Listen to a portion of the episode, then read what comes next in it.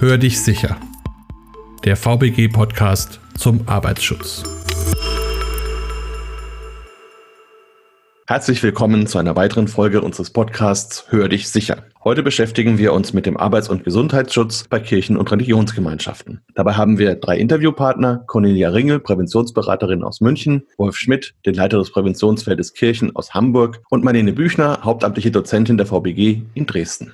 Wir hören viel von Infektionen bei Gottesdiensten. Es war viel in den Medien, in Frankfurt, in Bremerhaven. Wie sicher ist denn die Religionsausübung in Zeiten von Corona, Herr Schmidt? Religionsausübung ist auf jeden Fall sicher, auch in Zeiten von Corona. Es gibt so viele Maßnahmen, die die Religionsgemeinschaften getroffen haben, um gerade den Gläubigen zu ermöglichen, auch in diesen Zeiten die Religion ausüben zu können und sicher machen zu können. Natürlich gibt es viele Punkte, die bedacht werden müssen und natürlich brauchen wir immer die Disziplin der Beteiligten dabei. Aber grundsätzlich ist das eine sichere Sache. Das ist gar keine Frage. Solange die ganzen Schutzmaßnahmen, die getroffen sind, auch eingehalten werden, können wir immer davon ausgehen, dass es funktioniert. Sie dürfen nur eines nicht vergessen, dass natürlich die Religionsausübung als solche immer Gemeinschaft erfordert. Das ist ein Wesensmerkmal aller Religionen, dass man sich näher kommen möchte, dass man gemeinsam feiern möchte, dass man gemeinsam dabei auch singen möchte zum Beispiel, dass man gemeinsam dabei etwas zu essen oder zu trinken einnimmt. Denken Sie an sowas wie das Abendmahl, dass man eben einfach Gemeinschaft hat, Gemeinschaft untereinander, Gemeinschaft der Gläubigen, dass das sozusagen gelebt wird. Also natürlich und logischerweise Weise immer problematisch in solchen Zeiten. Und hier haben alle Großkirchen und auch andere Religionsgemeinschaften sehr gute Regelungen getroffen und gefunden, die, wenn sie denn eingehalten werden, eine gute Sicherheit garantieren. Und man darf einfach nicht vergessen, fast alle diese Organisationen sind ehrenamtsgeführt. Das heißt, Ehrenamtliche engagieren sich, sprechen mit dem Ordnungsamt, bauen das auf und haben dann diese Arbeitsschutzstandards, diese verschiedenen Standards, die Länder vorgaben, entsprechend umzusetzen. Und ich würde sagen, im Großen und Ganzen ist das ganz hervorragend hervorragend gelungen. Ja, es gibt ja zum Beispiel Religionsgemeinschaften wie bei der evangelischen Kirche, wo dann auch der Kelch rumgereicht wird und jeder trinkt. Ist sowas dann in Zeiten von Corona quasi verboten? Verboten direkt nicht. Es ist aber so, dass die meisten Religionsgemeinschaften, gerade auch die evangelische Kirche, darauf verzichtet, so etwas durchzuführen, dass man dann eben kleinere Kelche nimmt, also Einzelkelche, die segnet und auch dafür sorgt, dass dann das Einschenken und auch das Austeilen so funktioniert, dass ein entsprechender Abstand die ganze Zeit gewahrt bleiben kann. Also da wird versucht, im Moment auf sowas zu verzichten. Problematisch bleibt der Gemeindegesang. Denn wenn sie singen, das ist ja immer doch eine etwas intensivere Sprache, will ich mal sagen. Das bedeutet immer, dass sie dann ein eine tiefere Atmung haben, dass dann eben doch entsprechend mehr, wenn sie infiziert sind, mehr Viren ausgestoßen werden könnten und dass sie dann tatsächlich eher Leute anstecken könnten. Das heißt, dann braucht man größere Abstände, größere Luftvolumina oder einen höheren Luftwechsel in solchen Religionsgemeinschaften was allerdings dann nicht unbedingt erklärt, warum es bei Gottesdiensten dann zur Ansteckung kommen muss. Das muss nicht so sein, denn viele Probleme treten danach auf. Die Leute treffen sich ja zum Gottesdienst, um danach vielleicht auch miteinander zu sprechen und haben dann danach auch Gemeinschaft und sind dann zum Beispiel in kleineren Gruppen zusammen. Und natürlich ist dann das Ansteckungsrisiko auch gerade nach dem Gottesdienst relativ groß. Und die große Problematik für alle Religionsgemeinschaften ist, sie sind ehrenamtlich organisiert, das heißt von Ehrenamtlichen geleitet. Und diese Ehrenamtlichen haben dann die Aufgabe, jetzt zum Beispiel gerade so einen Arbeitsschutzstandard für alle, die dort tätig sind, in ihrer Religionsgemeinschaft mit umzusetzen. Und das ist natürlich auch eine sehr, sehr große Herausforderung für die Ehrenamtlichen selbst in den Religionsgemeinschaften. Ja, da können wir ja mal die ehrenamtlich Engagierte direkt fragen. Frau Büchner, wie ist es denn, wenn man versucht, diese Dinge umzusetzen? Wie reagieren die Leute? Erstmal ein Hallo aus Dresden meinerseits. Ich bin in einem Fachverband der Caritas tätig, das seit 2014 in den vier Projekte laufen. Im Prinzip also vier verschiedene Arbeitsgebiete nebeneinander laufen, in dem auch Hauptamtliche angestellt sind, die aber ohne das Engagement der Ehrenamtlichen nicht funktionieren würden. Ich persönlich engagiere mich in dem Projekt Frauen- und Kinderschutzhaus. Sie haben jetzt gefragt, was ist das Besondere? Es ist sehr vielseitig. Also es gibt wahnsinnig viele Unterschiede zu der Organisation eines Unternehmens, wenn wir von der Organisation von Ehrenamtlichen sprechen. Das heißt, es treffen ganz verschiedene Personen aufeinander mit unterschiedlichen Qualifikationen, unterschiedlichen Geschichten, mit unterschiedlichen Kompetenzen und alle ehrenamtlich Engagierte vereint eine recht hohe Leistungsbereitschaft und eine hohe Motivation. Und diese Motivation ist im Prinzip der Motor. Wie Herr Schmidt das auch schon angedeutet hat, wenn man die Ehrenamtlichen wegdenken würde, würde viel in den Religionsgemeinschaften, in den Vereinen nicht mehr funktionieren. Wir setzen die Ehrenamtlichen tatsächlich auch einzeln ein. Man muss erstmal dafür sorgen, dass sie sich kennenlernen, dass sie zu einem Team werden und dass sie miteinander kommunizieren und sich austauschen und dass in irgendeiner Art und Weise ein Standard, ein Arbeitsstandard gefunden wird. Wo sind Sie denn mhm. im Ehrenamt konkret dann beschäftigt und mit welchen Situationen werden Sie da konfrontiert? Ich persönlich bin ehrenamtlich im Vorstand tätig, beschäftige mich da viel mit Arbeitsschutzstandards im Moment, ansonsten Personalangelegenheiten, Organisationen vom Ehrenamt und zusätzlich im Frauen- und Kinderschutzhaus. Und da sieht die Arbeit so aus, es gibt durch die Ehrenämtler eine individuelle Betreuung bei der Erstaufnahme von Frauen und Kindern. Viele Frauen kommen direkt nur mit ihren Kindern ohne irgendeine eigenen, eigenen privaten Besitz. Manche haben ihren Ausweis dabei, andere haben es geschafft, noch eine kleine Tasche zu packen. Und da sind ganz unterschiedliche Bedürfnisse, wo wir als Ehrenämtler dann auch versuchen zu unterstützen und zu schauen, wie man erstmal die Grundbedürfnisse tatsächlich stillen kann. Das fängt an beim Essen. Also wir verteilen dann Notpakete an die Frauen und es geht weiter bei Freizeitangeboten für die Kinder und für die Frauen im Frauen- und Kinderschutzhaus, aber auch Rufbereitschaften über Feiertage, über Wochenenden und über die Nächte, um die Hauptamtlichen zu entlasten, die das einfach nicht komplett mit abdecken können. Hört sich allerdings auch so an, dass man doch immer wieder hin und her gerissen ist zwischen einerseits wirklich zu helfen und den Menschen nahe zu sein und eben andererseits diesem Arbeitsschutzthema. Aber da kommt, denke ich, die VBG ins Spiel. Warum beschäftigt sich die VBG mit den Ehrenamtlern und wo sind da dann die Probleme? Seit 2005 hat der Gesetzgeber festgelegt, dass alle, die sich in einer öffentlich-rechtlichen Religionsgemeinschaft ehrenamtlich organisieren und engagieren, dass diese Personen gesetzlich unfallversichert sind. Und dadurch gibt es also eine ganze große Menge, wie die Frau Büchner gerade eben auch erläutert hat, von Menschen, wie sie selbst, die sich ehrenamtlich engagieren und Versicherte sind. Wir haben festgestellt, wenn wir die Unfälle betrachten, dass zwar in den Religionsgemeinschaften jetzt nicht überproportional viele Unfälle passieren, aber überproportional viele schwere Unfälle. Also wenn man das mal betrachtet auf die VBG gesamt, also wir haben ja alle möglichen verschiedenen Branchen bei der VBG, über Bankenversicherungen, Zeitarbeit, Standleute, Freizeitparks und so weiter. Und natürlich haben wir in diesen Branchen auch die meisten Unfälle und nur zwei Prozent unserer Unfälle, ungefähr zwei Prozent, entfallen auf alle Religionsgemeinschaften. Aber fünf Prozent aller neuen Renten, die wir feststellen müssen. Das heißt, wo wir eine Dauerleistung ausgeben, fünf Prozent entfallen auf Religionsgemeinschaften. Das ist also im Verhältnis zweieinhalb Mal so viel, wenn man jetzt die Unfälle sich anguckt. Ganz besonders sieht man das auch noch, wenn man jetzt nur die Beschäftigten und die Ehrenamtlichen in Religionsgemeinschaften mal vergleicht. Das Unfallgeschehen verteilt sich in etwa so, dass zwei Drittel aller Unfälle Beschäftigten passieren, ein Drittel passiert Ehrenamtlichen. Aber bei den Rentenverstellungen sieht das genau umgekehrt aus. 60 Prozent der neuen Renten entfallen auf Ehrenamtliche, 40 Prozent entfallen auf die Beschäftigten. Woran liegt das? Hat viele Ursachen. Eine Ursache ist sicherlich auch die zunehmende Überalterung dort im Ehrenamtsbereich, in dem Beschäftigtenbereich. Da sind keine 70 oder 80-Jährigen tätig bei den Beschäftigten, im Ehrenamtsbereich sehr wohl. Und wir haben festgestellt, ältere Herrschaften haben nun nicht häufiger Unfälle als jüngere. Die passen auch gut auf, alles prima. Wenn sie aber Unfälle haben, dann haben sie in der Regel viel häufiger, viel schwerere Verletzungsfolgen. Das ist eben ein Problem, was tatsächlich Ehrenamtliche aufweisen. Und natürlich gehen wir auch davon aus, dass bei vielen Bagatellunfällen, dass die überhaupt gar nicht gemeldet werden, dass also eine Dunkelziffer gibt. Die Leute kleben sich ein Pflaster drauf, gehen vielleicht zum Arzt, weil sie das Knie aufgeschlagen haben. Und das wird überhaupt nicht jetzt als ein Arbeitsunfall irgendwo klassifiziert. Also das ist sozusagen die zahlentechnische Problematik. Warum haben wir solche Unfälle? Wir haben Menschen, die sich einsetzen, so gut wie sie das können, mit all dem Wissen, das sie haben. Und das ist oft ein privates Wissen. Alle fünf Jahre müssen Sie sich vorstellen, haben wir da den Krippenspielen irgendein Kind, was dort in Flammen aufgeht. Und da kann man auch nur sagen, na gut, das ist vielleicht rein statistisch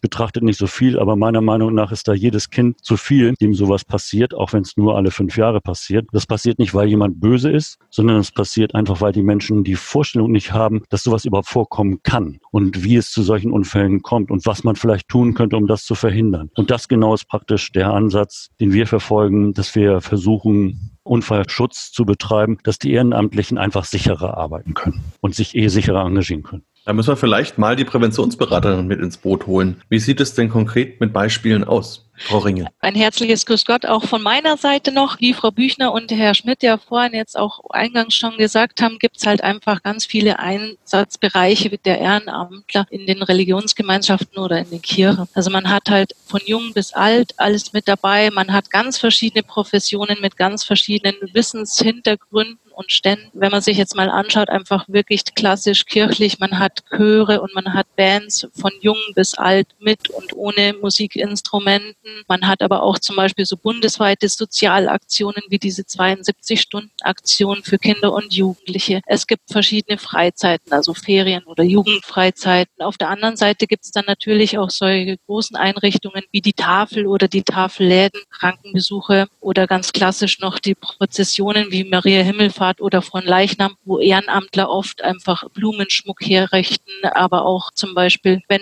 Weihrauch angezündet werden muss, dort auch vielleicht mit Gefahrstoffen zu tun haben. Das sind halt ganz unterschiedliche äh, Betrachtungsweisen und da versuchen wir zu unterstützen, indem wir einfach den Religionsgemeinschaften Hilfen an die Hand geben, wie sie den Arbeitsschutz dort ins Ehrenamt auch weiter reinbringen können. Ja, das bedeutet ja, dass es eine unglaubliche Bandbreite gibt bei den Ehrenamtlern, was die alles tun und wo sie überall im Einsatz sind und was da eben für Gefahren letzten Endes auch lauern. Kann man denn bei so einer großen Vielfalt überhaupt Arbeitsschutz konkret umsetzen? Auf jeden Fall. Arbeitsschutz konkret umzusetzen ist natürlich auf jeden Fall das Ziel und ist auch auf jeden Fall möglich. Die Frage ist einfach, einfach nur, wie. Wir haben eigentlich eine sehr abstrakte Forderung heutzutage im Arbeitsschutz, nämlich dass alle Verantwortlichen eine Art Gefährdungsbeurteilung durchführen. Die beurteilen also die Bedingungen, unter denen zum Beispiel auch die Ehrenamtlichen dann arbeiten sollen. Das ist also die Zielsetzung. Und das Problem ist, dass so eine extrem abstrakte Forderung für die meisten kleinen ehrenamtlich organisierten Organisationen, gerade auch in Religionsgemeinschaften, nicht ohne weiteres umsetzbar sind. Und da haben wir uns als Verwaltungsberufsgenossenschaft einen Ansatz zu überlegt. Und zwar gehen wir da die meisten Religionsgemeinschaften jedenfalls sehr gut über Verbände organisiert sind, genau über diese Verbände. Das heißt, wir versuchen über deren Verbände, ich nenne es jetzt mal Verbände, meine damit aber zum Beispiel bei der katholischen Kirche die Bistümer, meine damit bei der evangelischen Kirche die Landeskirchen. Also über diese Organisationen versuchen wir einzuwirken und auf die Kirchengemeinden und ihre Unternehmensvertreter einzuwirken. Und zwar dort eine Art Hilfe zur Selbsthilfe, eine Organisationshilfe. Das beginnt wirklich dann tatsächlich damit, dass die Gemeinden überhaupt sich selbst kennenlernen. Das beginnt damit, dass die Gemeinden eine verbesserte Kommunikation mit einer Rückmeldekultur aufbauen. Das beginnt damit, dass es vielleicht eine Art von Fehlerkultur gibt und so weiter. Also wir versuchen tatsächlich dann den Umgang miteinander mehr aus einem privaten Umgang miteinander, wo man, ja, ich sag mal, gerne miteinander spricht und so weiter, überzuführen, doch in eine etwas, ich sage es bewusst, in eine etwas professionellere Kommunikations- und Organisationsstruktur, in denen es dann eben auch möglich sein wird, solche komplexen Anforderungen umzusetzen. Ja, und wie ist es jetzt konkret? Wie kann ich mir vorstellen, dass die VBG die Menschen unterstützt? Unterstützen tun wir konkret auch in dem Projekt AMS, Arbeitsschutz mit System. Da begleiten wir die Bistümer auch bei der Einführung der Systematik, dass sie zuerst im Ordinariat beginnen, dann zu dem Verein weitergehen und dann Schulen und Kitas betrachten. Es geht aber auch oft darum, einfach nur verschiedene Akteure zusammenzubringen. Also nicht bloß die Spezialisten VBG und die Spezialisten der Diözesen, sondern auch die einzelnen Personen in den Bistümern untereinander. Wir haben mit fünf Pilot Vereinen bundesweit ein Entwicklungsprogramm über drei Jahre durchgeführt. Das heißt, es wurden immer so ganz kleine Arbeitsabschnitte, die dauerten dann immer so etwa zwei Monate, muss man sich vorstellen. Die wurden dann von einem Team dort in der Pfarrei umgesetzt und angepasst und auf die Bedürfnisse der Pfarrei angepasst. Also wichtig ist bei diesem System, dass wir nicht sagen, macht das so und so und so und so, sondern wichtig ist, dass wir sagen, wir möchten Folgendes mit euch zusammen erreichen. Wir bieten euch Unterstützung, Hilfestellung, Unterlagen, Vorgehensweisen als Vorschlag an. Und dann schaut ihr mal, was habt ihr schon bei euch und wie könnt ihr das vielleicht bei euch umsetzen. Vielleicht kleines Beispiel, das Fremdfirmenmanagement in diesen fünf Vereinen ist komplett unterschiedlich von der Bedeutung und von der Umsetzung gewesen. Bei einigen war es ganz wichtig, die haben tatsächlich wirklich relativ viele Firmen, die auch dann zu Zeiten kommen, wenn niemand da ist. Andere haben gesagt, wir brauchen da kein großes Managementsystem. Wir haben immer eine Fahrsekretärin, die ist praktisch jedes Mal ansprechbar, das ist überhaupt gar kein Problem oder ein Küster. Und andere haben gesagt, wir haben eigentlich gar nicht diese Fragestellung, da müssen wir nicht viel zu regeln, weil wenn die sich dann anmelden, dann können wir das immer so ohne Probleme handhaben. Da gibt es dann auch nicht großartig viel zu tun. So werden die ganzen verschiedenen Aspekte so angepasst auf die Pfarreien, wie tatsächlich die Bedürfnisse vor Ort sind, damit dieses System auch gelebt werden kann und nicht dann endet in einem riesigen Papierwust oder in Regelungen, die niemand braucht. Apropos gelebtes System, Frau Büchner, ist das bei Ihnen auch schon angekommen im Ehrenamt und wie schaut es bei Ihnen in der Umsetzung aus? Unser Verein hat jetzt natürlich Glück, weil ich selbst auch bei der VBG arbeite und da so ein bisschen mit drauf schauen kann. Ich würde das für den Bereich so sagen, der erste Schritt ist getan und das ist sehr viel mehr, als es sich anhört, weil ich vermuten würde, dass wirklich der erste Schritt der schwerste ist. Wir versuchen das wirklich auch so zu leben. Also ich mache da selber auch dann sozusagen von unten nach oben die Aufklärungsarbeit. Welche Selbsthilfen stehen zur Verfügung? Wie wichtig ist eigentlich wirklich Kommunikation? Also Corona hatte auch nochmal ein paar Denkanstöße gegeben. Also wir sind auf einem guten Weg. Das Ziel ist formuliert. Man kann fast sagen, Corona sei Dank, das ist so eine Art von Brennglas, das nochmal die Probleme oder die Schwierigkeiten, die tatsächlich existieren, deutlicher gemacht hat und dann eben auch tatsächlich Lösungswege aufgezeigt hat, weil man wollte ja, ja Lösungen finden. Und das hat schon wirklich den Organisationen gut geholfen, da ein ganzes Stück vorwärts zu kommen und sich schon Verfahren, Wege, Prozesse, Abläufe zu überlegen, die dann funktionsfähig sind. Das ist somit die größte Schwierigkeit in den Religionsgemeinschaften, dass im Grunde genommen tatsächlich diese ganzen Prozesse, die notwendig wären, damit das alles funktionieren könnte und auch halbwegs reibungslos umgesetzt werden kann, dass es diese Prozesse so nicht gibt und die erst mhm. eingeübt werden müssen. Nun gibt es ja ziemlich verschiedene Kirchen und auch Religionsgemeinschaften. Sind die denn dann auch unterschiedlich in der Umsetzung dieser Dinge? Und vielleicht für die Hörer auch nochmal, was der Unterschied zwischen einer Kirche und einer Religionsgemeinschaft? Religionsgemeinschaften ist ein Überbegriff. Kirche bezeichnet eine christliche Religionsgemeinschaft. Und natürlich ist es so, dass es Unterschiede gibt bei den Religionsgemeinschaften, selbstverständlich. Aber diese Unterschiede sind tatsächlich nicht unbedingt religionsgemeinschaftstypisch, sondern tatsächlich eher von der Organisationsstruktur vor Ort unterschiedlich. Das heißt also, wir finden auch sehr starke Unterschiede innerhalb der katholischen Kirche, innerhalb von muslimischen Vereinen. Wir finden große Unterschiede auch innerhalb verschiedener anderen Religionsgemeinschaften. Also die Unterschiede innerhalb, die sind teilweise größer als jetzt die religionsübergreifenden Unterschiede, was die Ehrenamtsstruktur betrifft. Alle arbeiten mehr oder weniger mit Ehrenamtlichen, alle sind auf das Ehrenamt angewiesen und alle haben die gleiche Schwierigkeit. Die Kündigungsfrist eines Ehrenamtlichen beträgt eine Sekunde. Das heißt, wenn ich den zu hart anpacke, sage ich jetzt mal, oder ihm etwas aufdrücke, was er nicht machen möchte, dann sagt er, nö, dann möchte ich nicht mehr mitarbeiten. Mhm. Und die Problematik ist durchgehend bei allen Religionsgemeinschaften vorhanden. Wenn wir jetzt mal die Religionsgemeinschaften anschauen, die vielleicht noch gar nicht sich damit beschäftigt haben, wie könnten die jetzt an die VBG herantreten? Wie könnte man denen helfen? Also der erste Schritt wäre es, dass sich die Führung oder die Leitungspersonen erstmal anschauen, welche Aufgaben und Tätigkeiten es in der Gemeinde einfach gibt und wie die Zuständigkeiten dort verteilt sind. Das sollte dann verschriftlicht werden, dokumentiert werden. Danach würde man sich auch anschauen, wie die Vernetzung dieser einzelnen Elemente stattfindet und auch das müsste festgehalten werden. Wir wissen, dass das sehr, sehr schwierig ist. Also es ist für alle schwierig, auch die schon eingeführt haben, die schon begonnen haben, dass man diese verschiedenen